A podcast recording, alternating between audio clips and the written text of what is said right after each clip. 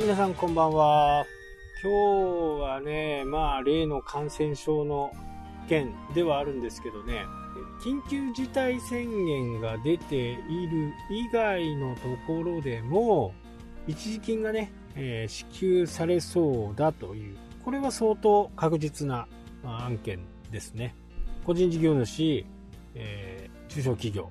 ですね。えーこれが、ただちょっとね、要件がちょっと厳しいというか、昨年の123、多分3月も入ると思う。昨年の123より、今年の123が50%いってないと、50%以下になってないと、もらえないと。個人事業主で40万、小規模事業者、中小企業で60万ですね。えー、ただね、これ、昨年の1月、2月、3月、もう、じわじわね、えー北海道の場合なんかは、売り上げが下がってきている時期ですね。もうみんなびっくりしちゃって、なかなかこう、外に出ない状態で、そこからさらに50%ですからね。まあ、中にはいるんでしょうけどね、頑張ってね、耐えてる人が。普通にこう1年間仕事をやられたところだと、ちょっと厳しいかな。であればですね、今あの、政策金融高校とか、保証協会好きの民間の銀行、まあ、どちらかしか借りてない方、まあ、僕の場合は政策金融高校の方だけね、前に借りてた部分があったんで、それと合わせてね、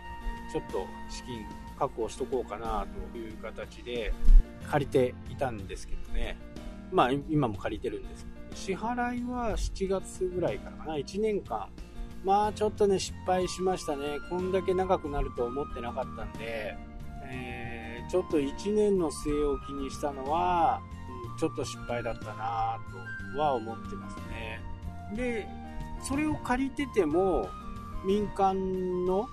銀行のね、保証協会付けの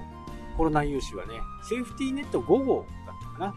こちらの方は適用になる形なんでね、これの枠がね、4000万から6000万、最大の方ね、4000万から6000万になりここはね、あのうちはちょっと3月、4月ぐらいにちょっと借りようかなというふうにね、思ってます。えーというのはね、一件、こう、やっぱり、この状況の中でやっていけないという形でね、退去を申し出られてね、4月、5月ぐらいにね、退去する形になったんで、またね、そこに入るのにお金が必要になるかもしれないし、ちょっとね、あの、先行きが不透明すぎるという、ね、融資を借りようっていますね。こちらの方は、もう、借りれるね、最大、返済する最大の期間、3年間のね、据え置き期間を活用しようかなと思ってます。まあそうすることでね、重なる部分も2年ぐらいしかないんで、えー高校と、あ政策金融高校とね、民間の方。まあそんな感じでね、えー考えては。で、この民間で使うときって、保証協会に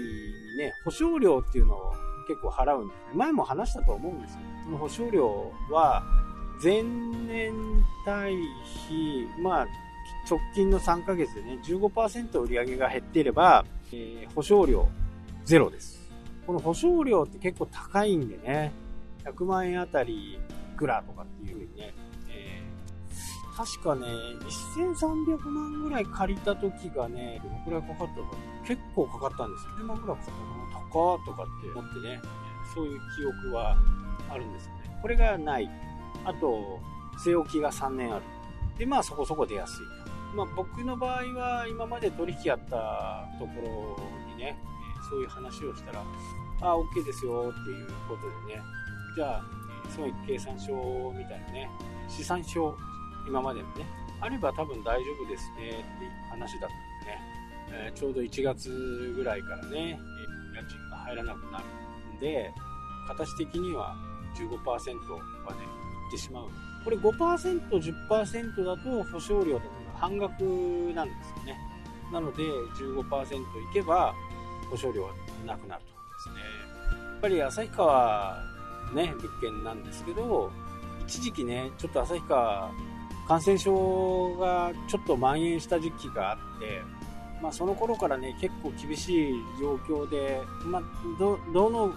どこがね、出るのかっていうのは、ちょっと分かんなかったですけど、まあ、一番最近入ったところがね、けない。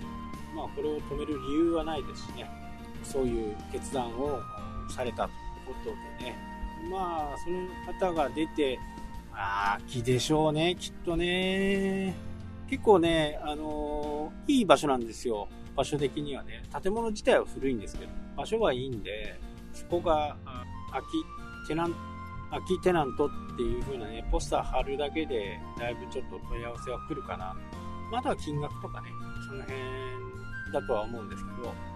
今回のとこね、友達の紹介だったんで、結構安くしちゃったんですよね。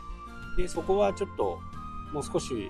家賃をね、上げた感じでいこうかなと思いますね。で、これ、地方でもね、こういう状況にもなってるし、まあ、この部分は加速していくというふうにね、僕も見てたんですけど、ただ、これね、昨日のニュースか何かでね、ちょっと、えって思うようなね、ことが出てたんで、この話はね、明日お話ししようと思います。はい、というわけでね、今日はこの辺で終わりだ、終わらせていただきます。今日も最後までご視聴ありがとうございました。それではまた。したっけ？